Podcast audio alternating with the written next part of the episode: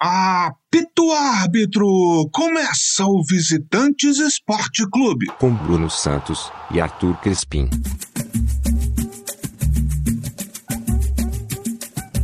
Bom dia, boa tarde, boa noite, bom momento, amigos ouvintes, amigas e amigos ouvintes. Esse é mais um episódio do podcast Visitante. Estou aqui nos estúdios Newton Santos, no Rio de Janeiro, e lá de Londres ele, Arthur Crispim, no estúdio Paul Gascoigne. Alô, bom dia, boa tarde, boa noite. Alô, paixões, alô, doçuras. Sejam todos muito bem-vindos a mais um episódio do podcast Visitantes, episódio número 14.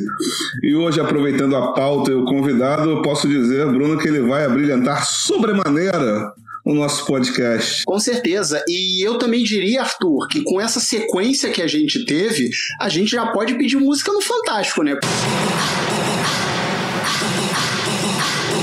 Porque primeiro, Miguel Ângelo da Luz, depois Diogo Silva, grande atleta do Taekwondo. E agora, fechando essa trinca com Aidan André Mota, que é niteroiense, jornalista desde 1986, especializou-se na cobertura da cidade em veículos como Jornal do Brasil, O Dia, O Globo, Veja, isto é, comentarista do canal Sport TV, conquistou o prêmio ESSO de melhor contribuição à imprensa em 2012, pesquisador de carnaval, grande torcedor da Beija-Flor de Nilópolis. É autor de Maravilhosa e Soberana, Histórias da Beija-Flor e também de 11 Mulheres Incríveis do Carnaval Carioca, da coleção Cadernos de Samba. Escreveu o roteiro do documentário Mulatas, um tufão nos quadris e também faz parte do projeto Colabora, muito obrigado, seja bem-vindo, Aidano André Mota. É, obrigado, Bruno, obrigado, Arthur. É um, aí um beijo a toda, tudo, é, todos, todas e todos. Adorei isso, é, adorei, adorei. É, vou adotar. Eu sou a favor da reforma da língua para ela deixar de ser machista, inclusive. E para mim é um prazer estar aqui, uma honra estar falando com vocês. É o 14 programa, é isso? Isso. A camisa do Arrascaeta. Tá bonito, tá bonito. Gostei, gostei. camisa do Arrascaeta e do Cruyff, né? É, Boa é. companhia. Boa companhia. Bom, chamamos o Aidano aqui porque a pauta do nosso programa de hoje é futebol e contravenção. O Bangu estreia na taça dia 1 de maio, jogando contra o Barcelona de Guayaquil. O técnico Moisés foi ao Equador observar o adversário, mas o time não parou de treinar, não. O homem forte do time, o Castor de Andrade, foi para o campo e assumiu o lugar dele. Adriano, você começou como jornalista em 86 e mais um detalhe importante, você faz a produção, você é um dos produtores do, do documentário Doutor Castor, está fazendo um enorme sucesso. Então eu queria começar nosso bate-papo com o seguinte, o Rio vivia uma ebulição cultural em meados dos anos 80, né? A abertura, é, o sambódromo sendo aberto em 84, que aí, inclusive o carnaval encontra o futebol com aquela fórmula lá do campeão de domingo contra o campeão da segunda e tal, Portela e Mangueira.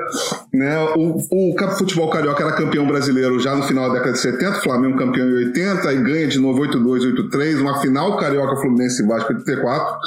E aí tem o, a, o Bangu chegando à final do brasileiro em 85. Eu queria que você passasse para os nossos ouvintes o retrato do Rio naquela época e a influência da contravenção não só no, no esporte, mas também na cultura, para alguém que tinha acabado de começar a carreira no jornalismo. Eu vou começar é, incluindo mais um fator nessa ebulição que vocês detectaram no Rio de Janeiro naquele momento, que é o governo Brizola.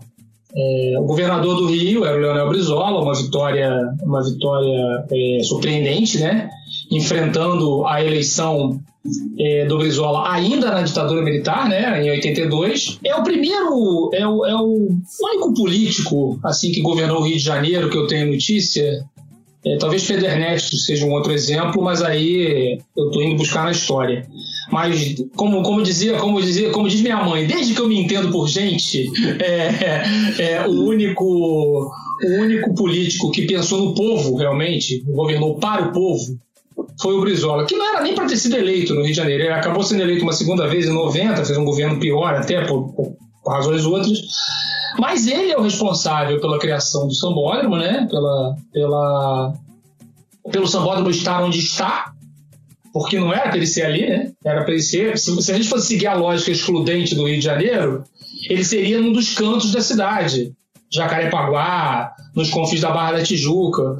Ele ele está ali acertadamente é porque ele fica na confluência de todas as de todo o transporte público possível, todas as linhas de ônibus, a, a estação central de trem, né, e, e, duas estações de metrô. Então assim faz todo sentido que ele seja ali. Se você pensar no povo, um outro dado do Brizola muito importante foi que o Brizola foi responsável por abrir é, o túnel Rebouças ao povo, porque o Brizola que permitiu é, passagem de ônibus pelo Rebouças. O Rebouças foi construído por um outro governante muito importante do Rio de Janeiro, mas de uma corrente ideológica oposta, que foi o Carlos Lacerda, lá em, no fim dos anos 60, só que só passava carro. Então, na verdade, o Rebouças era para rico.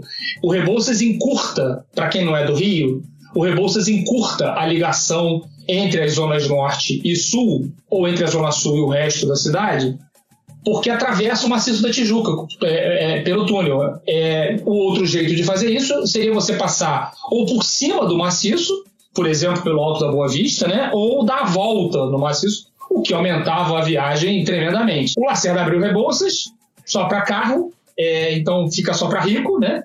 vira um acesso da Zona Sul, mais um privilégio dos ricos da Zona Sul. E o Brizola vai e bota ônibus passando. Alguém precisa fazer um documentário, vocês que são produtores culturais, é uma ideia para vocês, eu até contribuo. Tem uma linha de ônibus chamada 461, que é a linha São Cristóvão e Ipanema, que ela merece um documentário, porque ela é a linha pioneira é, de levar os, os suburbanos para a praia, encurtar o caminho dos suburbanos até a praia. E isso rendeu, rende polêmica até hoje, né? Porque a Zona Sul se considera dona da praia, da lagoa, enfim, de todas as belezas da Zona Sul do Rio de Janeiro, num pensamento excludente que é muito a cara do Brasil. Né? É, então, o contexto do Brizola é muito importante nesse cenário todo que a gente está tá descrevendo aqui. Tem outro cenário que é preciso se considerar também, e desculpe a volta que eu estou dando, parece que eu estou dando a volta no maciço da Tijuca para chegar na, sua, na resposta de vocês. Mas que é o eterno flerte do Rio de Janeiro com o marginal. O Rio de Janeiro tem uma, uma vocação de, de, de ser tolerante, leniente e até, de certa forma, apaixonado pelo que está à margem. O marginal aí precisa do entendimento de o que está à margem, do que é clandestino, do que é não oficial. Né? O Rio foi o maior destino de africanos escravizados do mundo durante vários séculos. É, isso deixou uma marca na cidade que, causa, que, que, deter, que, determina a cara da cidade, na verdade, em todos os seus aspectos, nas suas dores e nas suas delícias. É, se os negros de África inventaram o samba e o carnaval, eles são vítimas primeiras da violência que é endêmica no Rio de Janeiro, né? A gente não consegue se livrar uma violência social e uma violência policial como consequência dessa violência social. Isso vem desse cenário é, que eu não tenho esperança de que a gente se livre um dia. Nunca vai melhorar. A gente nunca vai ter uma, uma cidade justa e um país justo. Eu não, não tenho nenhuma esperança de que isso aconteça. Eu passei a minha vida é, profissional lutando por essa justiça, né, na, no meu, na minha pequenina trincheira, e vi é, um monte de gente lutando e a gente só perde, na verdade. Eu não, é, se, você, se você entrevistar a minha mulher, Flávia Oliveira, que é uma mulher negra, militante, jornalista, ela é muito otimista, que ela diz que foi muito pior na infância dela é, é, e está melhorando. Eu, eu, já eu sou pessimista, talvez por eu ser, por eu ser um homem branco nascido na elite. Acho que é, essa, essa dimensão de otimismo e pessimismo tem a ver com isso. É, com certeza. Certamente eu... o Bruno, que é negro, deve ser mais otimista do que eu. não tanto, não tanto, na verdade. Sou um pouco mais realista. Eu, porque hoje eu, eu moro numa favela aqui no Regresso Bandeirantes. Então, eu tô um pouco mais perto dessas coisas e eu vejo que, assim, é, a gente tem avanços, a gente vê que o negócio tá, tá tem um, um, avanço aqui, outro ali, as coisas dão uma melhorada, mas assim, ter uma sociedade justa, é, eu, para mim, é utópico. Eu reconheço como um avanço. É, eu e você temos nos conhecido, Bruno. No Brasil que, no Brasil que foi do jeito que o Brasil foi concebido, a gente nunca se cruzaria, por exemplo. Você é um morador de, de uma comunidade periférica e eu um filho da elite. Então, assim, não era para esse encontro ter acontecido. E isso é um sinal de otimismo. Isso, o fato de, de a gente ter se encontrado, é, de a gente ter conseguido interagir, é um sinal de que, de que realmente a sociedade está mudando. Mas é tudo muito tímido. Eu também acho que é uma utopia pensar numa coisa um pouco mais justa, porque a gente vive de soluços como o governo Brizola no Rio de Janeiro, como o governo, como os governos petistas, né, no, ao longo do, é, enfim, de 2003 a 2016. É, é, é, E agora a gente está num retrocesso mega, né? Enfim, é, que a gente escolheu, né? Como sociedade, né? Foi votado, enfim, votaram, votaram para decidir e escolheram isso. Quer dizer, então assim, eu, mas eu sou muito pessimista. Então, é, essa, esse flerte com, com, a, com o que é marginal, é, é, conquistar a margem, faz desde a gente ser amigo do guardador de carro, que é uma coisa que nem devia existir, né? Numa sociedade socialmente justa não tem isso, né? Até a gente transformar é, criminoso em celebridade. A gente faz isso no Rio de Janeiro, né? É, desde sempre. Lá, o cara de cavalo, mineirinho, enfim, tô indo lá atrás, nos anos 60, escadinha, quer dizer, a gente tem uma dinastia de traficantes de drogas, é, ainda que eu seja completamente a favor de legalizar todas as drogas, evidentemente, é, mas dado né, o, o, o jeito como a sociedade está estruturada, o tráfico de drogas é uma coisa que causa muito mal, especialmente às pessoas das comunidades populares. É, é, então, assim, é, eu tenho pessoas próximas é, que vivem essa, esse, esse drama, do, essa tragédia do tráfico de drogas muito diretamente. É, pessoas que perderam filhos assassinados, enfim, nessa, nessa guerra burra e sem fim, né? É uma guerra de, totalmente despropositada, porque é, não vai ser ganha nunca por nenhum dos dois lados, né? Os dois lados vão perder é, é, para sempre essa guerra. E, e, e, mas a gente cria essa, essa coisa da, da, da, celebridade, né? É o, sei lá, é o baile funk da Rocinha, que eu, eu tenho o maior respeito pelo funk, eu não gosto, não, não prefiro, digamos assim, a manifestação cultural, mas eu tenho absoluto respeito e entendo que o funk é vítima da opressão, como foi o samba. O funk substitui o samba nessa opressão. Eu sempre ajoelho no milho para dizer que eu várias vezes eu escrevi nas minhas matérias é, que o funk fazia apologia ao crime sem parar para pensar na, no despropósito que é esse raciocínio de que, porque na verdade o funk fala do seu universo, mais nada. É, é, não tem nada de, de apologia ao crime nisso. É, é Tom e Vinícius falaram da garota é, que num doce balanço a caminho do mar, vista do, da sacada de um bar em Ipanema, e o DJ Renan da Penha fala do que ele fala, que eu nem sei direito o que, é, mas acusam ele de fazer apologia ao crime, por exemplo. E ele fala do universo dele, que nem Tom e Vinícius falaram do dele na Bossa Nova, o barquinho que vai, o barquinho que vem, etc. Então, assim, então tá tudo errado de escrever isso e eu gosto de sempre me penitenciar por não ter raciocinado é, na hora de escrever e simplesmente repetido essa, essa barbaridade. Mas a gente tem esse, essa característica como cidade. São Paulo não tem, por exemplo. Quem é o bandido famoso de São Paulo? E que visual, hein? São Paulo não tem isso. Rio de Janeiro, galera. Porrada comendo entre óleo, mas olha o visual, ó. Nossa senhora. Só um político ou outro. Mas assim, aí por outro viés, né? É, aí por outro viés, né? É, é, não pelo viés da, dessa coisa explícita, né? do, do, do do, do criminoso, eu, eu, eu, evito a palavra bandido é, porque eu acho uma palavra genérica e preconceituosa, mas enfim.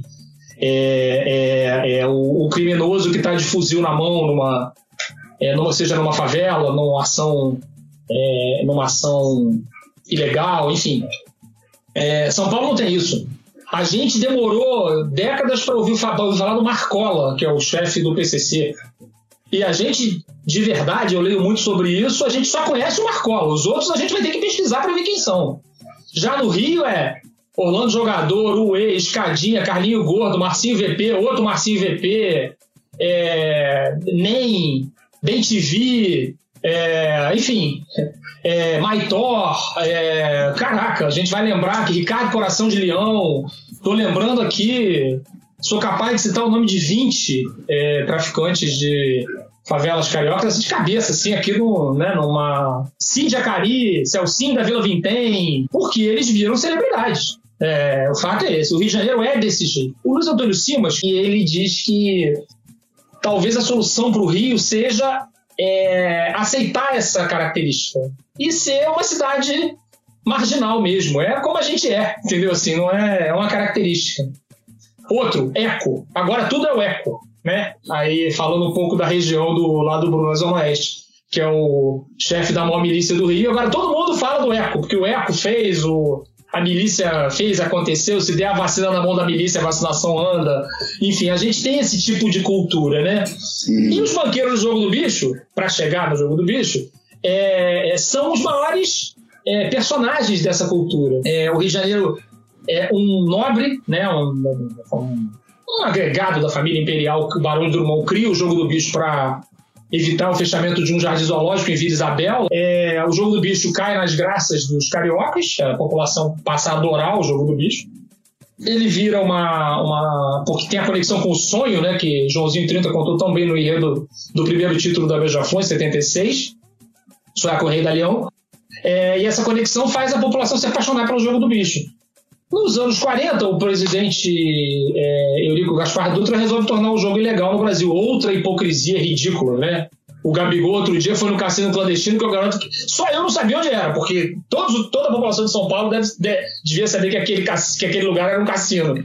E aí o Gabigol foi no cassino e é pego e vira essa hipocrisia que, ai meu Deus e tal, quando o jogo devia ser legalizado e gerar emprego, gerar imposto, enfim, tudo isso. Mas a gente vive essas hipocrisias do aborto, do, do jogo, enfim, das drogas, enfim, é, é como, a, como a gente também funciona como sociedade, infelizmente. Nessa hipocrisia ridícula, como toda hipocrisia. É, é. E aí o, o, o presidente Duda torna os jogos né, ilegais e a população do Rio ignora isso e continua jogando no bicho como se nada tivesse acontecido. E aí fortalece quem promove o jogo, quem banca o jogo, que são como eu chamava no meu tempo lá de repórter, os banqueiros do jogo do bicho, que é como você chama, chamava os donos do jogo, né? Essa coisa de chamar de bicheiro, eles inclusive antigamente se ofendiam, porque bicheiro é o empregado do jogo. O, o cara que banca o jogo é o banqueiro do jogo do bicho. Inclusive, numa outra coisa muito divertida, é, o principal, na verdade, a, o documentário do Dr. Castor ele tem um erro, eu mesmo cometi esse erro de novo, porque é, é o hábito é, de, de, dizer que o Castor era o maior banqueiro do jogo do Bicho do Rio. E, e, não foi, nunca foi. Ele foi uma liderança importante, por ser muito midiático, por ser aquela figura que vocês viram no documentário.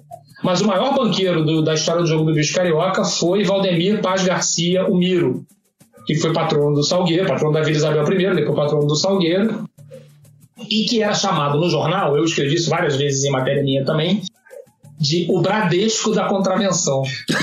Bradesco nunca processou ninguém por causa disso, engraçado, né? É, porque se dizia o seguinte: como ele era o maior banqueiro, porque ele era o dono da, da região mais rica da cidade, que é Tijuca, Centro e Zona Sul, é, ele era chamado, é o maior banqueiro, na época o maior banco era o Bradesco, então ele era o Bradesco da contravenção. Eu até falei para alguém isso outro dia, hoje ele seria o Itaú da contravenção, né? Que o Itaú hoje é maior que o Bradesco. É, então, assim, é, é, é o, só que o Miro era uma figura muito mais soturna, não tinha a, a verve do Castor. E aí a gente chega no personagem que cria toda essa história. Porque o Castor era metade um criminoso, metade um contraventor, metade essa pessoa que, que enfim, promoveu violência, crime, ilegalidades variadas, e metade uma figura absolutamente sedutora, midiática, improvável, porque era quase um intelectual, que como o, o Arthur brincou aqui do sobremaneira, ele falava, ele usava essa palavra, sobremaneira, tem várias vezes no documentário. Eu estou sobremaneira cansado. Ele usava, era uma pessoa que ele, ele, ele tinha a vaidade de ser, andava sempre de terno, sempre elegante, frequentava restaurantes verdadeiramente elegantes, não restaurantes badalados. Ele, ele, ele era da velha elegância, né? Então ele não frequentava, ele morava no Leme, não morava na Barra, quer dizer, morava na Avenida Atlântica, no Leme, era uma, uma elegância quatrocentona, ele, ele tinha muito essa vaidade é, como personagem. Ao dizer isso, e ao fazer todo esse já longo, é, é, essa longa narrativa, eu não estou defendendo ou atacando, eu estou relatando, diagnosticando. É porque a gente, a imprensa criou uma, um jeito de, de, de, de olhar o, os acontecimentos muito maniqueísta, né? É, bem e mal. Nos levou a Lava Jato isso, né? É, ao jornalismo da Lava Jato, inclusive, que é uma, um momento vergonhoso da imprensa brasileira. É, é, em que você não tenta entender o processo, você prefere é, rotular um lado de mal e um lado de bem. E aí você não entende nada, porque, como eu costumo dizer, do malfeitor mais terrível ao melhor ser humano de todos, todo mundo espirra, faz cocô, dorme, acorda, enfim, é todo mundo é, é parecido, assim, em determinadas características. Então, assim, eu digo isso que é para igualar todo mundo. Hitler fazia cocô, que nem nós aqui, entendeu assim? Então, se a gente não entende isso, você não entende o processo da aventura humana. Eu prefiro é, entender desse jeito, que já me deu muito problema e muita frustração também, porque é muito mais fácil, né, quando a gente decide que é, um é o mal, o outro é o bem. Aí é muito mais fácil de, de, de, compreender tudo. Só que não é a compreensão correta, você não entende metade da história. Então, assim, é, naquele momento é, em que o Rio de Janeiro era desse jeito, para finalmente chegar na resposta à pergunta de vocês, é, é o Castor, é, por vaidade e por também por entender nisso uma possibilidade de poder, ele se aproxima do Bangu, clube da região dele, né, da região que dominava, a zona oeste do Rio, é, do mesmo jeito que já tinha se aproximado da Mocidade Independente. O Castor é muito maior na história da Mocidade Independente e do Carnaval do que da história do Bangu e do futebol. Ele é muito mais importante para o Carnaval do que para o futebol. No futebol, ele, ele, ele encontra é, é, no Bangu o ambiente perfeito para o jeito como ele fazia para é, administrar todas as atividades dele. Que era esse jeito, ao mesmo tempo, gentil e bandido, é, é, generoso e violento. Ele era, ele misturava as duas coisas de uma maneira muito interessante como observação. Observar isso era muito interessante. É, é, ele, ele, é, o futebol, o futebol carioca era, era evidentemente um futebol artesanal. Você não tinha o ambiente é, de hoje, né, com esse profissionalismo é, excessivo, com essa concentração de dinheiro na mão dos grandes clubes europeus lá fora e na mão de Flamengo e Palmeiras, especialmente. E daqui a pouco do Corinthians, quando se livrar da dívida do estádio, o Corinthians também vai, vai ser um clube dominante do Brasil, porque tem muito mais dinheiro que os outros. O dinheiro não era tão determinante nas dimensões que é hoje. Né? Então, assim, a, a é, hoje não tem como competir com o Flamengo em termos de dinheiro. Vai precisar que o Flamengo erre para que alguém tenha chance de competir no sentido macro. Ah, vai perder quando jogar Libertadores, vai perder, jogar a Copa do Brasil vai perder, tal. O jogo é outra coisa, o resultado do jogo. Mas no todo da, da, das conquistas e do passar dos anos, o Flamengo vai ser evidentemente um, um, um clube dominante por causa do dinheiro, basicamente. É, é, o, é o fator decisivo. É aquele fator que se você tirar da conta, nada funciona. Se você troca o, o técnico, o dirigente, o dinheiro acaba fazendo funcionar. No Campeonato Brasileiro de 2020, o Flamengo fez tudo para perder e ganhou. Tudo. Fez todo o possível para perder e ganhou. É, porque é muita diferença. É muita, muita diferença. No caso, naquele momento, era, era outra história, né? Você tinha o Fluminense como, como um clube que foi tricampeão, né? É, na, no período ali de 84 a é, 83 a 85. É, o Flamengo tinha acabado de perder o Zico, que foi uma perda, né? Que o Zico foi embora para Itália, foi uma perda muito, muito da qual agora é difícil mesmo se recuperar, né? Enfim, era, era o maior jogador da história do clube. Então não tinha o Botafogo já na época vivendo é, problemas financeiros enormes e que, um pouco mais adiante, repete o modelo do Bangu com o Emil Pinheiro, né? O Bangu vai para lá, o Emil Pinheiro vai para lá e repete o mesmo modelo do, do, do, do Bangu, né? É, o Vasco com acho que era ali o início da era Eurico Miranda, né? Então assim, então você tem uma, você tem ali um pouco depois um, um grande time do Vasco já em 98, mas é, é, é, naquele período dos anos 80 ainda era muito é, é, parecido com os outros, né? Aí o Castor chega com aquele dinheiro que hoje seria dinheiro nenhum, comparado com o dinheiro do Flamengo, o dinheiro do Castor de Andrade, seria dinheiro nenhum comparado com o dinheiro que o Flamengo tem.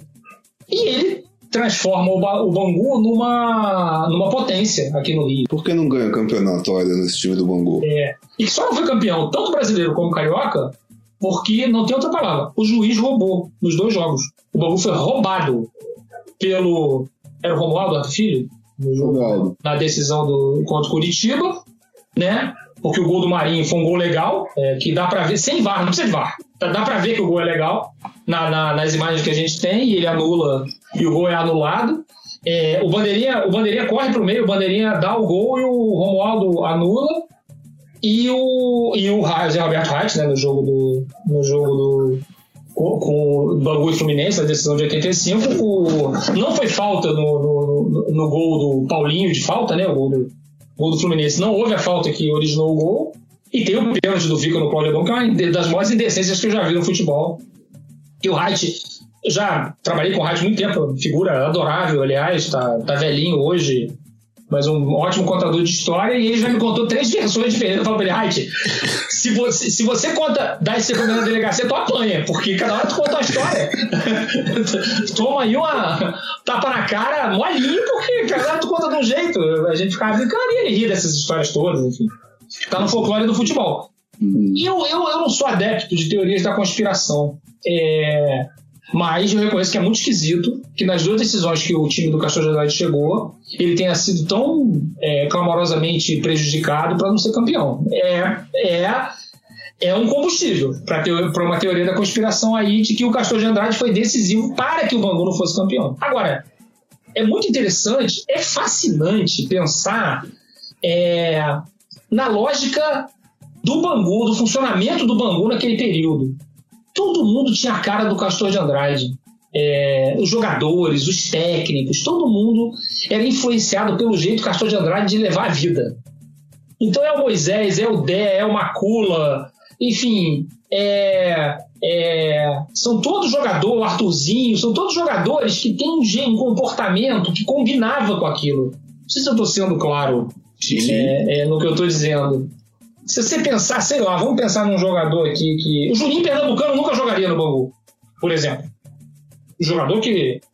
É um jogador que eu admirei profundamente e que eu admiro como cidadão também, pela, pela, pela postura política dele e tudo mais. Nenhuma crítica a ele. Mas ele nunca aceitaria aquele pacto que existia no Bangu na era do Castor de Andrade. Mas que funcionou, que virou uma coisa histórica naquele momento, do jeito que dava para ser, e também com uma forte conexão com o lugar onde estava. O Castor de Andrade, que na origem não era torcedor do Bangu, era torcedor do Fluminense. Repare mais uma vez a, a coisa da velha elegância. O Castor só podia ser Fluminense, ele não podia torcer para outro time. É, a coisa quatrocentona, aristocrática, ele tinha que ser Fluminense. E ele era Fluminense. É, mas imagina, aquele tipo de, aquele jeito de, Vamos pensar, quem é o castor do Fluminense? O Francisco Horta, um juiz, uma pessoa, outro personagem incrível, aliás, uma pessoa de uma elegância enorme, um frasista incrível. Uma das, das melhores entrevistas que eu já fiz na vida foram as entrevistas com o Francisco Horta. Eu sou super fã dele. E ele, ele, é, ele era o dirigente com a cara do Fluminense. O Castor jamais conseguiria fazer aquilo no Fluminense, ou mesmo no Flamengo. Não conseguiria. Tinha que ser num clube como o Bangu, pela região em que ele está, pela, pela forma como a, é, é, aquele lugar, aquela comunidade funciona. Por isso que aconteceu é, esse casamento tão único do jeito que aconteceu. É, é, e os anos 80, além do, do Bangu, ele foi especial para vários outros clubes pequenos do Rio, vamos dizer assim, né? Tem o Olaria, que foi campeão da Taça Bronze de 81, o Campo Grande, é, campeão da Taça de Prata em 82. O Olaria tinha um mecenas, né? É, por que outros banqueiros, eu tô até vendo aqui que na nossa pauta está bicheiros, mas eu vou falar da forma correta, porque outros banqueiros de peso naquele momento não se associaram a outros times? Porque a gente tem, por exemplo, o Miro, que você citou, poderia ter se associado talvez ao América.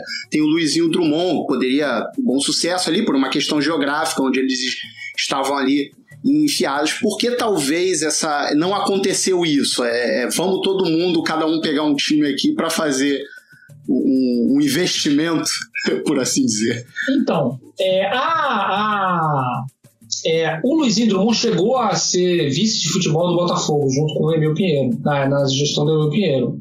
O Miro, o Miro, na verdade, ele se liga ao carnaval. O Miro era uma figura muito esquisita, muito, muito sombria. Falei com ele duas vezes na vida é, e tinha, é, obviamente, medo do Maninho. Como todo, como todo mundo que conheceu o Maninho tinha medo dele. Falei também duas ou três vezes na vida, não frequentava o Salgueiro na época deles, que era uma escola muito hostil, muito violenta. Enfim, aí é, eu acho que tem a ver com essa busca por reconhecimento, por poder que o Castor empreendeu a vida inteira. Ele, na verdade, carregou os outros é, banqueiros de bicho com ele. Ele foi o líder desse processo. Então, ele sabia que ele ia ter que, que é, despender dinheiro nisso. Ele ia ter que botar dinheiro na vera, dinheiro em quantidades significativas para conseguir é, é sustentar esses processos, tanto no, na, na, tanto no futebol como no carnaval. Outros banqueiros de bicho não eram tão generosos. Né? se tem uma avareza muito grande entre os banqueiros de bicho. Por exemplo, se você pegar a era do, do Miro no Salgueiro, é uma era que o Salgueiro ganha poucos títulos. O Salgueiro passa a maior parte do tempo sofrendo com dificuldades financeiras. Você não tem um reinado. O reinado do Salgueiro é lá nos anos 60, num processo que não tem nada a ver com o jogo do bicho, um processo artístico, liderado pelo Fernando Pamplona e pelo Arlindo Rodrigues. É, é, depois do Salgueiro ele não tem um reinado como a Mocidade teve, como como a Beija-Flor teve, assim como a Portela. O Carlinho Maracanã, o, Carlinho, o que o Carlinho Maracanã é, deixou de herança para a Portela foi um papel de coadjuvante para a nossa principal escola de samba. A Portela é a nossa principal escola de samba. É, é, e, ela, e ela virou uma coadjuvante durante a era Carlinho Maracanã quase inteira, porque, na verdade, é, é, esses, esses patronos oprimiam as escolas. Eles eram totalmente diferentes do modo de, de, de, de agir do Luizinho Drummond na Imperatriz, do Anísio da Beija-Flor e do Castor na Mocidade. Então, só basta você ver a, a, as colocações dessas escolas nos variados carnavais, de umas e de outras. É, então, é, eles não. É, o Luizinho, por exemplo, no caso do futebol, o que, que ele escolheu? Ele escolheu se beneficiar da ação que o Castor de Andrade estava empreendendo. Ele vai, ele tipo vai junto. Ele não é, é, se aproveita do prestígio que o banqueiro de bicho, a figura do banqueiro de bicho ganhou no Rio de Janeiro, sem precisar despender dinheiro, porque ele não não era interesse dele é, é botar, virar uma celebridade, como o Castor queria. O próprio documentário só foi possível. Você tem, tem personagens absolutamente incríveis no, no, universo da contravenção. O documentário só foi possível por essa atitude midiática do Castor, pela quantidade de entrevistas que o Castor deu na vida. Então você tem um material é, imenso, gigante de arquivo que permitiu a realização desse programa.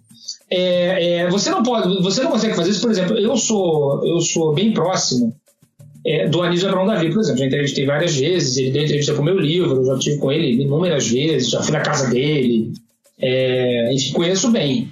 Não tem a menor condição de fazer um trabalho semelhante, porque o Anísio deve ter dado para televisão, para com imagem, ele deve ter dado três, quatro entrevistas na vida. Então você não tem uma, uma quantidade de, de imagem suficiente para sustentar um programa desses. Então, assim, eu acho que essa diferença, Bruno, está na atitude do patrono, no caso, entendeu? Do, do banqueiro de bicho. Quer dizer, o Castor tinha uma atitude totalmente diferente da dos outros. É, é, ele não queria ser discreto. Tanto que no famoso episódio da, da minha viagem de avião com ele, que eu conto no documentário, e vou contar aqui para quem não viu o documentário ainda, que as pessoas devam assistir ao documentário, que, é realmente, que realmente ficou muito bom. É, o trabalho lá do Marco Antônio Araújo e do Rodrigo Araújo, que são os criadores do documentário, é, ele foi preso no Salão do Automóvel, é, é, ele depois, mas a gente ele fez uma reflexão que ele foi no salão do automóvel para ser preso, ele não aguentava mais a vida de fugitivo, é, mesmo com todo o dinheiro, é uma vida incômoda, então, assim, então ele não queria mais isso. E ele, ele é preso no, no salão do automóvel em São Paulo, porque ele adorava carro, lá ver as novidades naquele momento. E aí o jornal, eu era repórter da editoria Rio, do Globo, da editoria que cobria a cidade, já cobria muito escola de samba, mas era, já cobria também o Jogo do Bicho nessa época, porque tinha muita matéria do Jogo do Bicho nessa época. E aí a, a chefia decidiu que eu, a única chance de ter uma entrevista com o Castor era é, eu viajar no avião com ele, porque dentro do avião você não tem barreiras, né, entre as pessoas. E por que eu? Porque ele me conhecia pessoalmente, então é, seria. Ele conhecia outros repórteres também. Mas sei lá, acho que eu não me lembro mais, mas eu acho que eu era o único disponível ali na hora, talvez, enfim. Eu peguei um avião é, para Congonhas e fiquei no aeroporto esperando ele chegar no aeroporto, escoltado pela polícia, pela polícia para vir para o Rio de Janeiro para se, se, ficar preso na Polinker, que era ali na. não existe mais. Era ali na. perto da Praça Mauá, na antiga Avenida Rodrigues Alves, que também não existe mais, né? Que foi tudo é, demolido na, nas obras da revitalização da zona portuária do Rio. É, é, agora eu fiquei na dúvida, Rodrigues Alves ele existe, eu acho, mas enfim. É, é, é foi tudo. Foi tudo revitalizado ali, não não, a Polinter não, não é mais ali. É, que era, foi onde ele ficou preso. É, ele chegou, eu comprei a passagem, entrei no avião, a imprensa toda me viu, é, os colegas jornalistas me viram e compraram a passagem também, vieram todos no avião também. Um avião vazio, é, tava, bem vazio. O Castor sentou numa fila logo na, no meio do avião, na verdade, e é, ladeado, né, com, com, dois policiais, um de cada lado. E aí eu, é, é quando entrei no avião, ele já estava sentado, ele me levantou a cabeça, me viu, falou, oh, meu filho, você por aqui? E aí eu disse, ô oh, doutor Castor, tudo bem? Eu, não é uma coincidência, né, doutor Castor? Eu vim, fiz essa viagem só para lhe encontrar nesse voo, eu adoraria conversar com o senhor um pouco e tal. E a imprensa toda atrás de mim, todo mundo quieto. É, é, e aí ele, ele, ele responde com absoluta serenidade assim: se os meus acompanhantes permitirem, autorizarem a nossa conversa, não vejo problema. E aí eu vim sentado, de joelhos sentado. Eu vim ajoelhado na, na poltrona, né, é, é, é, é ajoelhado no, no assento, né, de costas a viagem toda, entrevistando ele, anotando. Na, eu nunca usei gravador. E a imprensa toda em volta de mim ouvindo. Foi um diálogo entre mim e ele, só nós dois falamos. É, e eu fiz a entrevista e tudo mais. É, e aí ele chegou no Rio, ele foi para Polinter e eu fui para o jornal bater matéria. É, é, e foi uma, mais uma vez, uma, não tinha nenhum clima pesado, não tinha nenhuma animosidade. Ele chegou a fazer algumas, não exatamente piada, mas é, foi uma entrevista amena, não foi uma entrevista tensa, mas é, ele sempre é muito educado. Eu nunca tive nenhum, eu só posso falar por mim, né? Eu nunca tive nenhum episódio de truculência do, do Castor. Então, esse personagem é que permitiu esse. esse porque ele estava disposto a ser aceito pela sociedade, ele estava disposto a, a parecer outra pessoa que não um banqueiro de bicho. O Miro, por exemplo, é, tem uma novela, Bandeira 2, que tem um personagem que é um bicheiro, chamado Tucão, que quem fez acho que foi o Paulo Gracindo falecido Paulo Gracinho, o personagem. Uma novela de Dias Gomes. É, esse, a estética desse personagem do Paulo Gracindo foi inspirada no Miro. Porque quando eu falo no Banqueiro de Bicho, o que aparece na cabeça de vocês é o que o Miro era, e não o que o Castor era. Porque já toda uma estética. É, blazer branco, cordão de ouro aparecendo, cordão grosso de ouro aparecendo, muita joia, anel, relógio. Enfim, essa era uma estética é, exagerada né, do, do banqueiro de bicho que o Castor não, não seguia. O Castor normalmente andava de terno ou de camisa social, sempre de calça comprida, não lembro do Castor de bermuda, é, ou de chinelo. É, e ele, como eu já falei, usava essas palavras, essa linguagem quase, quase é, é, gordurosa de tão rebuscada. É, e ele, se eu dissesse para vocês, eu sempre falo isso também, se eu, se eu apresentasse o Castor para vocês e dissesse assim, esse aqui é o ex-embaixador do Brasil na França, vocês acreditariam que era, porque ele era totalmente essa figura, parecia um diplomata, um pessoa do Itamaraty, nesse trato, evidentemente, com a imprensa, que é um trato que eu posso falar. Eu nunca vi, eu nunca vi o Castor numa, numa, num confronto com um rival, com uma, ou resolvendo alguma das questões ligadas à contravenção. Eu nunca testemunhei, eu imagino que ele fosse, imagino não, tenho certeza que ele era uma pessoa violenta quando precisava ser. Mas nesse trato com, com o, o extrato da sociedade do qual a imprensa faz parte, ele sempre foi essa figura é, gentil que queria ser aceita. Então, assim, é, tem uma entrevista famosa que está no documentário também que ele fala: é, um repórter da TV Globo vira para ele e pergunta. É, a mocidade estava para entrar na avenida e pergunta como é que ele estava se sentindo. Ele, não, tô feliz de estar aqui, eu, afinal de contas eu não vim nos últimos dois anos por motivos que eu estava em cana. É, que é bem, que é bem essa, essa, esse personagem. Quer dizer, ele, ele fala isso de um jeito bem humorado pro repórter e na história que entrevista pro Jô Soares, o Jô Soares é, leva ele no, no, no talk show, né, ainda na época do SBT, e ele conta histórias ele fala, ele fala da família dele, ele fala assim, não, porque a minha mãezinha, que era anotadora do jogo do bicho, né? É, ela que iniciou a gente no jogo, eu também participei, mas hoje eu tô afastado, e aí fala com uma, uma ironia na voz, todo mundo ri. Enfim, ele era esse personagem. Então ele. É, para que esse personagem fosse construído, é, precisava essa, essa, essa vitória, né? essa trajetória, de certa forma, vitoriosa é, no Bangu, que foi vitoriosa no sentido da histórico, pelo menos, né? A gente está aqui falando do, de um pequeno clube da Zona Oeste do Rio, porque o Castor fez isso tudo, né? A gente não falaria do Bangu se não fosse por isso. Eu poderia dizer que Castor de Andrade inspirou Tony Carrado e Mandala, aquela coisa mais mediática, apaixonada pela Vera Fischer? Com a diferença, se eu não me engano, no, no Léo Maia, né, talvez? Isso. Era um personagem que errava o português, não era isso? Não tinha uma coisa ignorante, de pouco estudo. Tinha um pouco, tinha um pouco. É, é, e isso é uma liberdade criativa. O Castor não era nada disso. O Castor foi ótimo aluno do colégio Pedro II, se eu não me engano. O colégio eu teria que pesquisar, não lembro se foi Pedro II, mas acho que foi. E da Faculdade Nacional de Direito. Eu fiz uma matéria uma vez. Meu veterano. Meu veterano. É, olha aí. Eu fiz uma matéria uma vez, um desses momentos em que, a, em que as autoridades usaram a mídia para posar de paladinos. Um presidente da, da seção do Rio da OAB, chamado Sérgio Sveiter, que é até meu conterrâneo de Niterói também, de uma família de, de, uma família judia muito poderosa na área do direito. O mais famoso é o irmão dele, o Luiz Sveiter, que é desembargador e se meteu com futebol durante muito tempo também.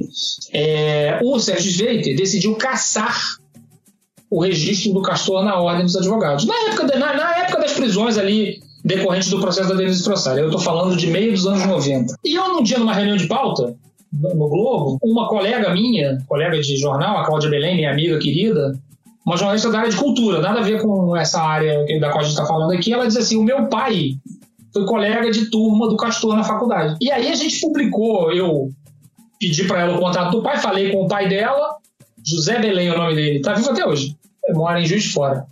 É, ele, ele me deu, me, me cedeu para publicar no jornal as fotos, a foto do Castor com a roupa de formatura, aquela, aquela beca de formatura, e fotos deles ao longo da faculdade, porque o Castor foi colega de turma dele a, durante todo o período da universidade. E ele conta que o Castor dava festas incríveis nos colegas, é, dava carona para todo mundo, que era um dos poucos alunos que tinha carro, ele já era rico na época, é, rico por conta da contravenção, e era uma, uma figura adorável no ambiente universitário e tinha muito orgulho de se formar bacharel em direito. A gente fez essa matéria, fez essa matéria na época e o, o é, até o Castor, é, é, ele não fala na matéria, mas ele gostou da matéria, enfim, depois um dia falou comigo na época sobre a matéria e tudo mais lembrou do, do, do, do, pai da minha amiga e tudo. É, então, a única diferença da, do personagem dessa novela é que ele prezava muito a coisa de mostrar que tinha cultura, tinha conhecimento, etc. No mais, é bem por aí. Mas eu acho que os, todos os personagens da ficção que retrataram banqueiros de bicho bebem muito da estética do Miro, dessa estética exagerada, do cordão de ouro, etc e menos da, da do Castor. É, só para a gente finalizar o assunto, a Faculdade Nacional de Direito, que além do Castor de Andrade, nos deu Eurico Miranda, Caixa d'Água e numa, numa verve mais cultural, Mário Lago e Emílio Santiago e Arthur Crispim, entre outros. em 88, o Bangu estava na Série A do Brasileirão depois daquela confusão, né? 86, aí sobe para lá, sobe para cá, módulo amarelo, verde, junta, nove fora, tal, tal, tal, bota 24 clubes no Brasileirão que tem até pênalti do empate. É, eu lembro que eu era moleque, eu comecei a, a ler placar muito novo. O ano que o novo. Gaúcho vai pro gol pelo Palmeiras e o Flamengo É o ano que o Gaúcho vai pro gol pelo Palmeiras. Tem um, um, outro lance que é mais, que eu acho mais pitoresco ainda, que é um Botafogo e Fluminense que termina 1 a 1 mas não sabiam da regra. Vai todo mundo embora, aí depois volta para disputar os pênaltis. Aí abre às três da tarde, uma quarta-feira. Aí vai toda a criançada do Cefet, estuda educação, lota o Maracanã para ver os pênaltis entre Botafogo e Fluminense para decidir o um empate. E aí, naquele. Com todas as barbaridades do futebol melhorou. Nesse ponto eu tenho que ser otimista, Bruno, porque realmente, do que já foi, melhorou. Não dá pra, não dá pra negar. Vai. Então, como você falou, não, sem problema. Como você falou antes, o Emil já estava investindo pesadamente no Botafogo, mas ao mesmo tempo o Castor abandona o Bangu em 88. O Bangu começa a ficar às traças. Tanto é que tem até aquela, aquela grande negociação que o, o, o Emil compra uma carrada de jogadores do Bangu. Dizem que até foi pelos pontos do, do jogo do bicho, tá no, no documentário. Mas essa, essa, esse movimento do Castor acaba decretando a sorte do Bangu. O Bangu é rebaixado naquele Brasileirão e nunca mais volta a disputar a Série A. Por que, que ele decide se afastar naquele momento?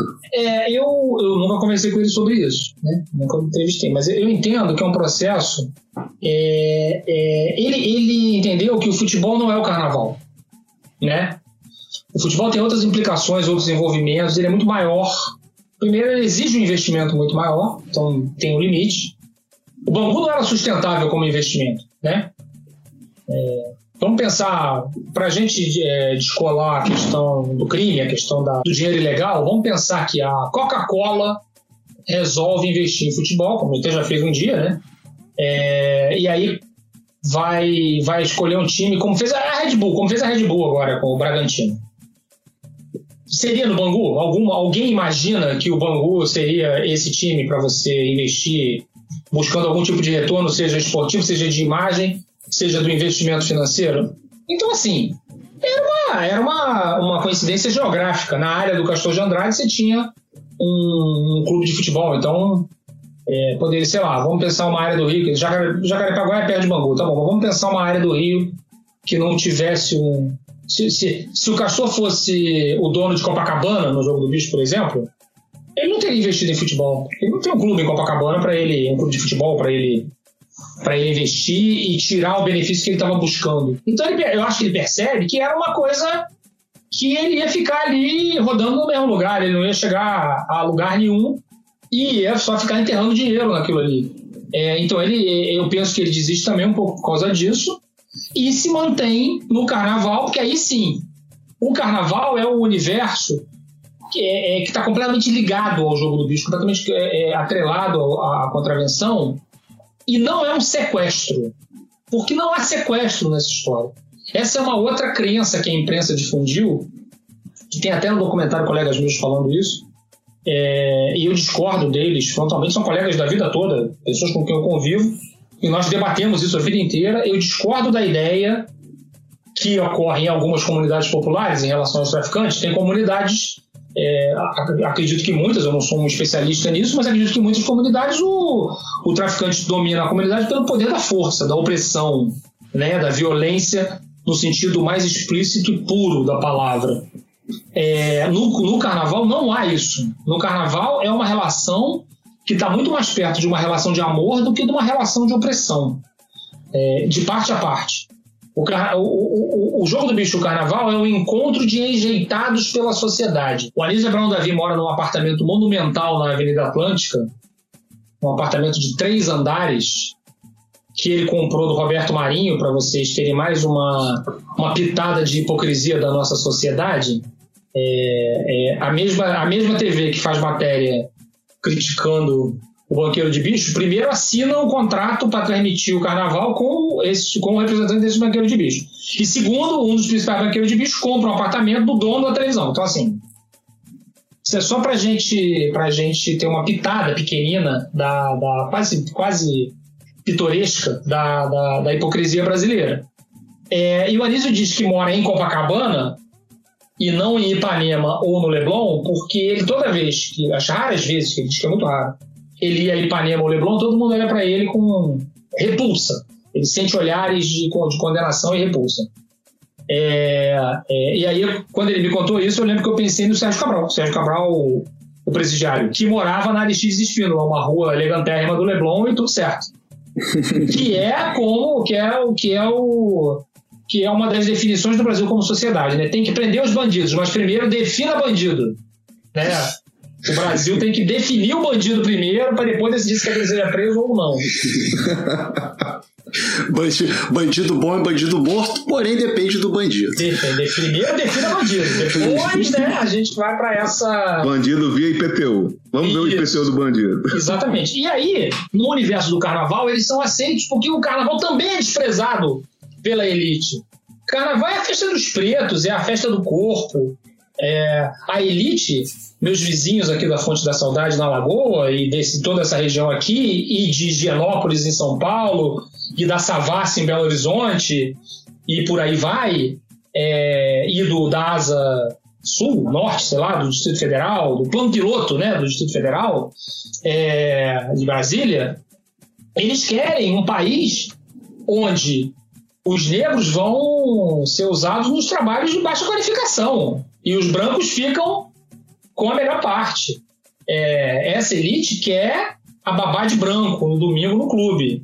É, e, não, e não uma sociedade igualitária, voltando ao pessimismo do início da nossa conversa. É, é, então o carnaval tá nesse bolo aí. Não era para ter carnaval funk, rap, hip hop, MC da Mano Brown, Neguinho da Beija-Flor, Cartola. Não era para ter nada disso. Isso aí, a elite quer um Brasil sem isso tudo. Entendeu? Assim, ah, mas é, imagina se tem um rico do Brasil que, é, não é, que quer o Brasil sem o Cartola. Quer sim, ele quer sim. Não tem problema nenhum. A gente fica sem as rosas não falam, se o mundo é um moinho, mas não tem também a mangueira, não tem a exaltação da favela, etc. Para ele é melhor. A favela é para fornecer empregado doméstico, segurança, policial, essas pessoas de baixa qualificação. Então, esse encontro de ajeitados, que é o jogo do bicho, esse bandido que não pode, diferentemente dos bandidos que podem, e, e a escola de samba, essa manifestação que também não pode, essa união vem daí. E é uma união de mão dupla, não é uma coisa de opressão. Vamos pensar, por exemplo, voltando ao futebol, no Ricardo Teixeira e no Castor de Andrade. Ricardo Teixeira pode. Pôde durante muito tempo. Né? E até hoje está lá impune, ainda, informalmente ainda tem uma influência enorme na CBF, enquanto o Castor de Andrade percebeu que ele não podia por conta da atividade dele. Eu acho que esses dois personagens mostram muito bem a, a contradição é, desse universo, que, é, que, na minha opinião, é o que levou o Castor a desistir do Bangu depois da aventura lá que durou, que durou quase quatro anos, né? Entendi. É, tem um personagem muito interessante, é, mas que é meio escondido, assim, e que convive tanto com o Castor quanto com o Emil Pinheiro, que é o Carlos Kaiser. É, você tem algum, algum caso, alguma história que você conheça dele, que é, é o que a gente lembra de ser o jogador é, mais famoso que nunca jogou na vida? É, na verdade eu sei da história dele por matéria, eu tenho muita inveja do autor dessa matéria, inclusive, que é uma matéria sensacional, né? é, é uma história impressionante. Me lembra muito, tem um filme do Wagner Moura, que conta a história de um cara parecido que se dizia um dos donos da Gol, da companhia aérea, né? E que ele circula pelas altas rodas, de vez em quando tem essas figuras. Eu não convivi com o Carlos Kaiser, mas tem essa história mesmo. Né? Ele passa por esse processo. Era tudo muito mais muito mais desamarrado, né? É, você, eu, eu peguei a época como repórter de esporte. Eu me formei na faculdade para ser repórter de esporte e rapidamente desisti dessa ideia, porque o esporte é muito emburrecedor. É, é, ele, ele, ele tem personagens incríveis, né? É, muito mais no esporte olímpico do que no futebol, na minha opinião, ou seja, nos outros esportes do que no, do que no futebol. É, mas mesmo no futebol tem personagens absolutamente espetaculares, mas ele é muito, como ele fica muito atrelado ao resultado em todos os lugares e no Brasil também, é, ao resultado esportivo, ao desempenho esportivo, para você que é jornalista é mais, fica complicado de você é, é, conseguir ter um dia a dia muito interessante em termos de trabalho. Eu, eu escolhi a minha profissão para me divertir também. Eu me divirto muito com o jornalismo. É, é, então, eu, eu não convivi com, com o Carlos Kaiser, e até porque eu tinha desistido. Quando ele apareceu, eu já tinha desistido de ser repórter de esporte, porque eu descobri que, assim, por exemplo, vamos pensar num personagem absolutamente desinteressante como personagem. Lionel Messi como ser humano, o Messi não tem a menor graça, nenhuma graça. Mas ele é, é o jogador mais espetacular que eu vi jogar. Eu não vi o Pelé jogar, eu vi imagens do Pelé, não estou comparando. Mas o jogador que eu vi acontecendo mais espetacular de todos, muito mais que o Maradona, não tem nem comparação. Eu, não, eu acho que não tem comparação entre, entre o Messi e o Maradona como jogadores de futebol. O Maradona é um personagem incrível, foi um jogador obviamente incrível, tô no, tô no, tô no andar do. tô no andar dos jogadores incríveis, o Maradona tá nesse mesmo andar, mas muito abaixo do Messi. Então, assim, mas o Messi. Gente, basta ver. O Messi é um personagem. Vai no Instagram do Messi. Você, dá, você tá com insônia, olha o Instagram do Messi, você dorme 10 minutos, é um tédio. Então, assim. É, é, o Zico é um personagem jornalisticamente desinteressante. A grande tragédia da vida do Zico, e a tragédia é uma coisa jornalisticamente muito interessante, é, a grande tragédia da vida do Zico é ter perdido um pênalti na Copa do Mundo que ele não lamenta. O Zico não lamenta, não lamenta, e isso, isso que eu estou dizendo é um elogio. ele não. É claro que ele se entristece por ter perdido aquele pênalti, por ter perdido as Copas que perdeu, óbvio. Ele queria ter ganho até para se afirmar como jogador para as outras torcidas. Para a torcida do Flamengo não está faltando nada. Esse negócio de Copa do Mundo tem a menor importância para quem é Flamengo. É, é, ele se. É, é, ele, ele perde o pênalti, ele sequer faz aquele gesto de levar as mãos à cabeça que o jogador faz de desespero. Ele, vamos embora, perdeu o pênalti, vamos continuar jogando para tentar ganhar. Ele é assim. Então, assim, então ele não é um personagem trágico. Logo, ele é um personagem desinteressante.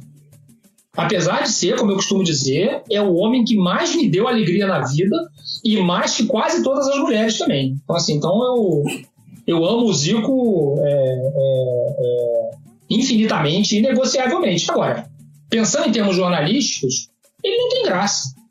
Por isso tudo, por, pelo, por, por, pelo futebol ser essa, essa reunião de personagens sem graça, para trazer para os jovens que estiverem ouvindo o Bruno Henrique do Flamengo, misericórdia. É uma pessoa. Gente, não tem a menor graça. Eu amo o Bruno Henrique jogando, adoro ver ele jogando, adoro que ele jogue no Flamengo. Mas basta ver as entrevistas que ele dá depois do jogo. A grande, o grande feito do Bruno Henrique fora do campo é ter é, consagrado a expressão outro patamar. É o que ele fez. É, fora do campo. Então, assim, eu larguei o jornalismo esportivo muito por causa disso. Fui para o jornalismo de cidade, que é o jornalismo mais interessante que tem, porque é quando você documenta a vida. E aí, por isso, cheguei nos banqueiros de bicho. Mas o Carlos Kaiser, que seria um personagem absolutamente interessante para ter feito matéria, eu já não era mais do esporte, então assim, eu só conheci mesmo de ler é, a história incrível. Deviam ter feito filme sobre ele. Na verdade, tem um filme do Kaiser e, e, eu tenho um livro aqui, porque o Kaiser ele é um herói coach na Inglaterra. Eu já tinha ouvido falar disso. Tem o livro do Kaiser e assim e uma das histórias do Kaiser é, com, com o Castor, o problema dele com o Castor, ele, ele vai, ele é vendido para a França depois do Bangu, porque o Castor gosta tanto dele, porque ele é tão picareta que o Castor começa a insistir para ele jogar. Aí ele começa a ficar desesperado para sair do Bangu correndo, porque ele não queria jogar a bola. Aí tem essa, essa questão. E é engraçado que você me falou, Aido, porque eu nunca tinha pensado nisso, da questão desinteressante. Eu sou um flamenguista, meu nome é Arthur, né? Por razões óbvias. Tem TH, tô vendo? É, mas o meu maior ídolo no Flamengo não é o Zico, nunca foi o Zico. Eu sou um fã incondicional do Leandro. Leandro, para mim, é porque ele é um cara completamente gosto. O Leandro é aquele cara que chega cheio de cana, não consegue pular o muro da concentração e solidariedade não vai pra Copa. Então, assim, é, e talvez por isso, porque eu sempre me apego nesses person nessas personagens mais interessantes. Tipo, no meu panteão de ídolos do Flamengo está lá Zico, é, Nunes, Adílio, Gabigol, Leandro, Bruno Henrique e Ronaldo Angelim. Porque, pô, Ronaldo Angelim é sensacional. O cara que, pô, falava com o porteiro, ia de Uno pra Gávea faz o gol de um título em 2009. Então, é super interessante isso. É, e aí quando você fala em personagens também, coisa, então talvez pro esporte, pro futebol, é, dizendo assim, os anos 90 que devem ter sido uma maravilha, né? Porque a gente teve Vampeta, a gente teve Marcelinho Carioca, a gente teve o Edilson, o Paulo Nunes, Adriano, Adriano então Romário. É, então esse que foi, essa que foi a década boa pro jornalismo esportivo, porque os caras eram matéria dentro de campo, mas também era muito matéria fora de campo. E aí um que eu tenho que falar com pesar como botafoguense, que é o Jobson, né? Que infelizmente poderia ter sido muito matéria dentro de campo e virou matéria só fora. É, se a gente pensa no jornalismo é, é, são dois interesses totalmente, totalmente diferentes, né? O jornalismo e o que o esporte pretende. O esporte pretende ganhar, ser vencedor. Então, assim, então a busca pelo, pelo resultado esportivo, ela tem lá as suas características, né? E ela é meio contraditória, é meio, é meio é, se opõe ao exercício jornalístico. Tanto que, para o jornalismo, a derrota é muito melhor que a vitória. Porque a derrota, e aí eu estou falando na vida mesmo, não só no esporte, mas na vida. A derrota é que expõe as contradições que pavimentam o melhor trabalho jornalístico. Basta ver, vocês conhecem na seleção de 70, por exemplo, para falar do maior time de todos, o maior time que acho que já existia, a seleção de 70. Vocês conhecem brigas, conflitos, é, discordâncias, é, divergências, indecisões? Não tem. Por quê? Porque ganhou, né? Ganhou, esquece. Ganhou, tudo é tudo apagado. É como se as, se as contradições, os paradoxos humanos fossem é, inscrições na areia da praia. E a vitória é o mar, que vem e apaga tudo. O mar passa por cima da areia e leva tudo embora. Para você conhecer a natureza humana, que é a fonte do trabalho jornalístico, precisa que o time perca. O time, o atleta, enfim.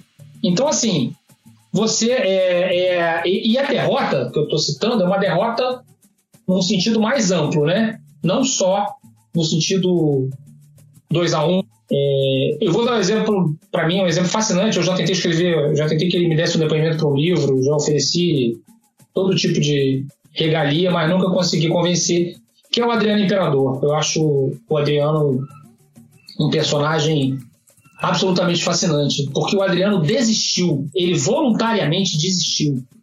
Ele não quis ser o maior centroavante do mundo, ele não quis ser é, um dos maiores jogadores da sua geração, em nome de poder viver na favela. E aí eu também ajoelho no milho aqui para dizer que durante um tempo eu achei, eu disse lá no Sport TV, eu já era comentarista do Sport TV na época, eu dizia lá, incrível o Adriano ter desistido da carreira, incrível nada, tem nada de incrível, tem de sensato.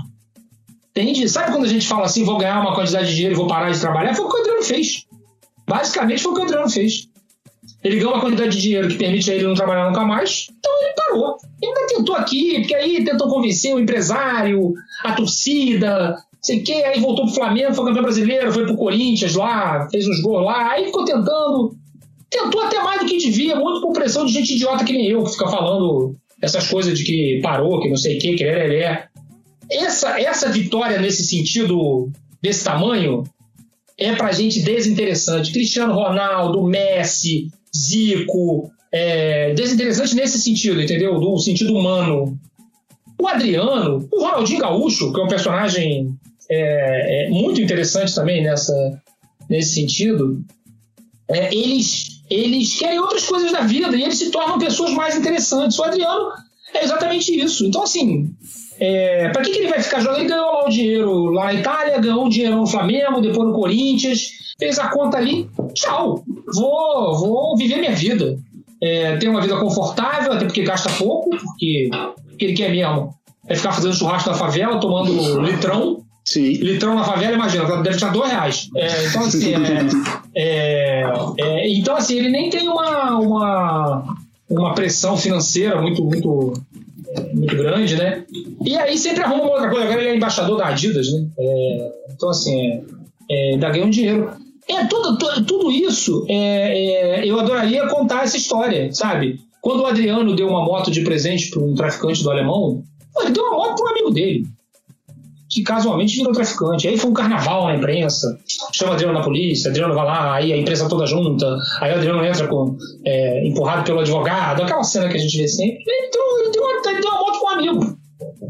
Cara generoso, bacana, acho legal. Só que o entendimento é que ele é, é, é, cometeu Financiou, crime tá financiando. financiou o o tráfico. cometeu crime de associação ao crime, né? Que é o, o delito de associação ao crime, enfim. É, tem racismo pra caramba nessa história também, né? Porque o Adriano é preto da favela, óbvio. É, é, como diz a Flávia Oliveira, minha mulher, o racismo, esse maroto, é, tá sempre presente. É, esses personagens dos anos 90 são muito interessantes. O Marcelinho Carioca é um personagem muito interessante também, cheio de paradoxos, cheio de contradições. Um jogador sem ética nenhuma em campo, que era todo religioso fora do campo, é, odiado por todos os que passou, e, e o maior- e talvez o maior ídolo da história do Corinthians. Certamente um dos três maiores é, é, ídolos da história do Corinthians. É, tem muito personagem assim, é, é, que, por exemplo, por isso até eu tenho muito problema na, na, na, na crônica esportiva, e eu desviei completamente do assunto de novo, é, é, porque eu não acho a menor graça no Pelé. Nenhuma, nenhuma. Tem gente que detesta o Pelé. Tem, tem jornalista, inclusive, que detesta o Pelé. Eu não detesto, eu só não acho graça. Assim, eu não vou aqui perder tempo falando da, da qualidade esportiva do Pelé, da qualidade do Pelé como atleta, pelo amor de Deus. Não tem nada parecido. É Pelé, Michael Jordan, enfim, sei lá, Tom Brady, são os, né, nos esportes coletivos, acho que a gente não vai passar muito disso, né? Tem esses três aí e vem o resto depois. Mas qual, qual- graça tem o Pelé como personagem? Sabe? Uma pessoa que, fora do- dos campos, viveu reclusa a vida inteira, que a única história que se permitiu, uma história humana, no sentido ruim, é aquela história da filha dele, que ele abandonou, né? Que era a cara dele, todo mundo sabia, fruto de um relacionamento extraconjugal, e ele abandonou, a, ela já até morreu, né? É, então, assim, aí dá pra comparar até com o Tom Brady. Qual é, qual é a grande, a- a- é, o grande interesse que você tem no personagem Tom Brady fora é, do futebol americano, na qual ele deve ser o maior jogador de futebol americano de todos os tempos, ou um dos maiores? Ele ser casado com a Gisele Bündchen. Mas, assim, por uma questão da Gisele Bündchen ser brasileira e ser uma modelo importante, porque também se tu for no Instagram, é outro Instagram que você vai olhar, vai dar sono na hora, porque são aquelas fotos de comercial de margarina, né? Ele, a mulher e os três filhos, aquela gente bonita, branca, enfim, geralmente em cenários ensolarados, é uma chatice, enfim. Então, assim, por isso os anos 90 são muito interessantes é, é, na produção de personagens. Sobre o Flamengo do, do Zico, eu confesso que eu sou bem previsível, eu amo o Zico acima de todas as coisas. É, isso aí não tem, não tem dúvida no futebol. Agora, o jogador que eu acho mais interessante daquele clube, eu até surpreendi ele com essa história uma vez, é o Tita. Mais até do que o Leandro. Porque o Tita, ele é o jogador que não quis ser. Ele não quis. Ele é, eu escrevi um texto uma vez para um livro foi muito engraçado que era um livro dessas efemérides do título mundial de 81, que vai ter para sempre, sei lá, em é, 3.900, no, no ano 3.981 vai ter a, a, o produto especial de 2 mil anos do título mundial do Flamengo, né? Enfim, é, é, vai ser sempre assim. É, e aí, para confirmar que existe Flapress, que existe mesmo. É, é, é, aí, é, é, o, o, existe Flapress como existe Real Madrid Press, PSG Press, Bayern de Munique Press, Juventus Press, Corinthians Press, existe. É, clube de mais torcida, mais audiência, existe mesmo. É, e aí fizeram um livro que cada autor escreveria sobre um dos jogadores daquele time. Eram 11 textos, é, 12 textos que eu acho que tinha do Carpegiani também, se não me engano. Eu tenho o livro aqui em algum lugar. E aí o organizador do livro me ligou dizendo assim, você é o primeiro jornalista que eu estou procurando para escrever, você pode escolher qualquer jogador, menos o Raul, porque tinha uma questão que era um ex-goleiro que ia escrever, não me lembro quem foi que escreveu do Raul. E aí eu, ele disse assim, bom, imagina você vai querer escrever do Zico, né? Falei, não, eu quero escrever do Tita. Porque o Tita tem esse conflito. O Tita escolhe não jogar na seleção brasileira porque ele queria o lugar do Zico e ele escolhe embora do Flamengo porque ele queria o lugar do Zico, ele queria a camisa 10. Ele queria o lugar do rei. E ele não era rei, ele era príncipe. Ele queria o lugar do rei. Ele não podia esperar, ele era bem mais novo. Ele era um dos jogadores mais novos daquele time. Ele podia esperar, mas ele não queria esperar, ele queria naquela hora. E ele topa embora pro rival, ele vai embora pro Vasco. É, e tem um sucesso. O Tito era um super jogador, inclusive. Hoje jogaria, eu sempre falo que ele jogaria. O Tito é a cara do Guardiola, ele jogaria no Manchester City hoje. É, é, e, ele, e ele vai embora. É uma coisa tão. E ele era ao mesmo tempo jogando. Vocês, vocês são mais jovens, não viveram o time de 81 como eu, que via todos os jogos, via todos os jogos. Ele era um jogador que encarnava, ele era o representante da torcida em campo, porque ele tinha raça, ele tinha disposição, ele era um jogador que quando precisava, ele dava porrada. Então, assim, esse jogador que era a cara da torcida vai embora, é, vai embora pro rival, se recusa, vira as costas para essa paixão em nome de ocupar o lugar do protagonista. É muito interessante como narrativa isso. É muito interessante. Então, assim, é o jogador que eu já, eu já contei toda essa história para ele, essa minha, essa, minha, essa minha argumentação, e teve até um dia que esse texto meu foi lido num programa que ele estava no Sport TV. É, e ele ficou super emocionado e tudo, mas acho que nem entendeu direito. Porque é muito mais complexo do que jogar bola, fazer gol, enfim. Ah, virou inimigo porque foi pro Vasco. Tem muito rubro negro que fala isso. Imagina, o Tita mora no meu coração, vai morar pra sempre. Eu acho que a gente matou tudo, Brunão. Acho que foi, putz, acho que a gente cobriu tudo. Aidan, super obrigado por ter topado essa empreitada com a gente. Espero que você tenha se divertido tanto, tanto quanto a gente se divertiu. Viu? Não, eu me diverti muito. Nossa, eu, assim, eu adoro ouvir histórias. Então, é, é, eu adoro isso. Então, para mim, sentar e ficar ouvindo história boa, é, é, é para mim é uma maravilha. Muitíssimo obrigado mesmo. Valeu. Foi maravilhoso. Visitantes. Então é isso, né? Chama na vinheta. Chama a vinheta! Eu vou chamar o VAR, eu vou chamar o VAR. E se ela se duvidosa, ela acreditar. Ih, rapaz, cadê a produção, Arthur? Cadê a produção? Rapaz, a produção sempre sumindo. Opa, chegou uma pequena gravação aqui, Bruno. Vamos escutar sobre o paradeiro da produção. Por motivos óbvios, eu tive, tive encana. É, rapaz. Então, enquanto a gente desenrola aí, vamos ver se a gente tem a produção de volta na semana que vem. É, a gente deixa aqui os nossos contatos para você participar da Hora do VAR. Arroba visitantes EC ou visitantes EC no Twitter, arroba podcast no Instagram, podcast.visitantes arroba gmail.com é o nosso e-mail. Você pode mandar sua mensagem, você pode falar com a gente tudo que você quiser. Estamos aí sempre dispostos. Correto, Arthur? Corretíssimo. Além disso, agora a gente tem caixinha de perguntas no pod, nos stories do podcast Visitantes no Instagram.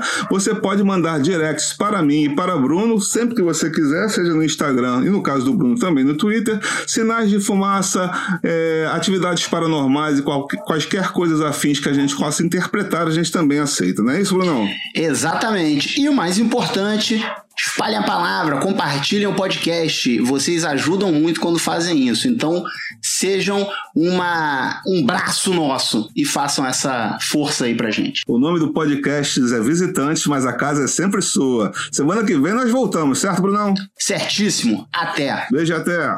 Esse podcast é uma realização da BSC Produções.